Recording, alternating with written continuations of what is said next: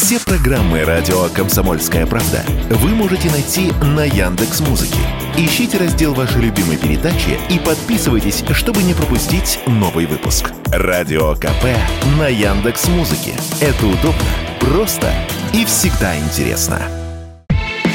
Министерство экономического развития не поддерживает предложение сенаторов разрешить российским кинотеатрам показывать иностранное кино без согласия правообладателей, но с выплатой им вознаграждения. Об этом говорится в официальном ответе ведомства на запрос Комитета Софеда по экономической политике. В Минэкономразвития уточнили, что правообладатель может по своему усмотрению разрешать или запрещать другим лицам использовать результаты его интеллектуальной деятельности или интеллектуальную собственность. Ранее в Госдуме анонсировали легализацию показов зарубежных фильмов в кинотеатрах. Как заявил депутат Антон Горелкин, если документ примут, не нужно будет заниматься полулегальной практикой. Владелец компании «Люминфильм» Павел Паникоровский в интервью радио «Комсомольская правда» заявил, что российские кинотеатры несут убытки, поэтому ждать нечего и нужно легализовать параллельный киноимпорт поддерживаем эти начинания. Мы за то, чтобы этот рынок был отрегулирован, возврат к какой-то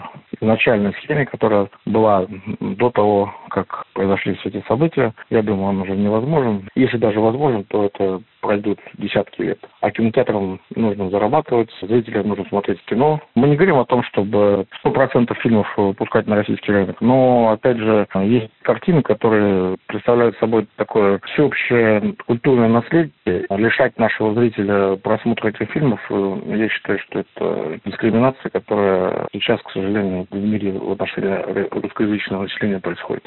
Гендиректор объединенной сети кинотеатров, в которую входят кино «Окко», «Синема Парк» и «Формула кино» Алексей Васясин допускает, что подобный сценарий возможен, то есть в России примут решение о принудительном лицензировании западных фильмов, но он не считает это правильным.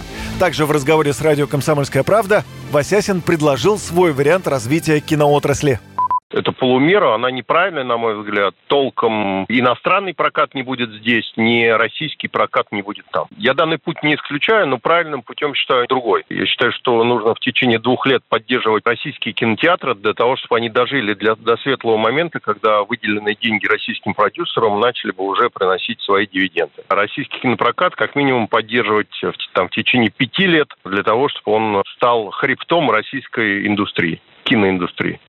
Крупные игроки надеются, что когда-нибудь Universal, Disney, Warner Bros.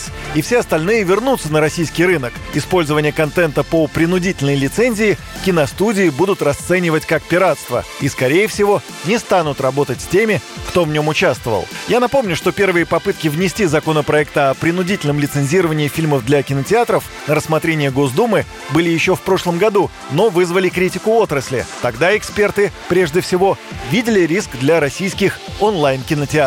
Юрий Кораблев, Радио «Комсомольская правда».